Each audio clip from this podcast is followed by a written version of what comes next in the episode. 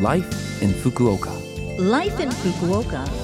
Life in Fukuoka. This program is brought to you by Fukuoka City.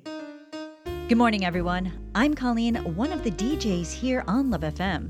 From April, we've started Life in Fukuoka, a short program for you, our listeners, to share information on how to enjoy a comfortable life here in Fukuoka City.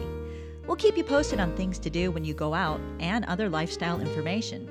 So make sure you tune in every week on Monday for this information in English with me, Colleen.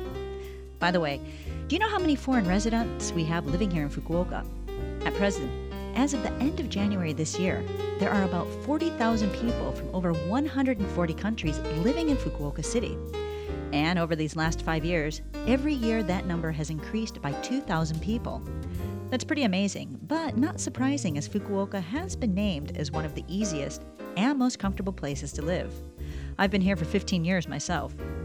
This broadcast can be heard at any time on podcast, so you can listen again if there's any info you didn't catch. The info that goes on air will also be on the regular blog on the Love FM homepage, so make sure you check the program's webpage when you have a chance. Life, in Fukuoka. So, once again, let me introduce myself. My name is Colleen, and I'm from Detroit, Michigan, in the US. You might know Detroit as a hometown of Motown music, Detroit techno, and of course, the automobile industry. And you might know me if you tune in on Saturday mornings as a DJ for Earth Feeling every Saturday morning from 8 a.m. to 10 a.m.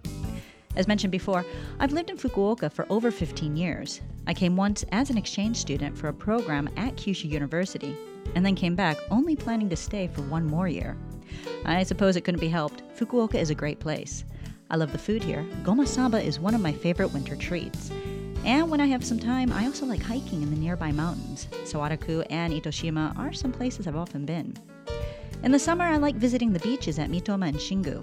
I'm actually surprised they don't get busier. In Michigan, even though the summers are a bit cooler and the water much colder, beaches get so busy with families and friends out enjoying the sun. There's a lot more I love doing in Fukuoka. I try to find different events around the city and prefecture, and I'll be sure to pass that information on to you here on this program.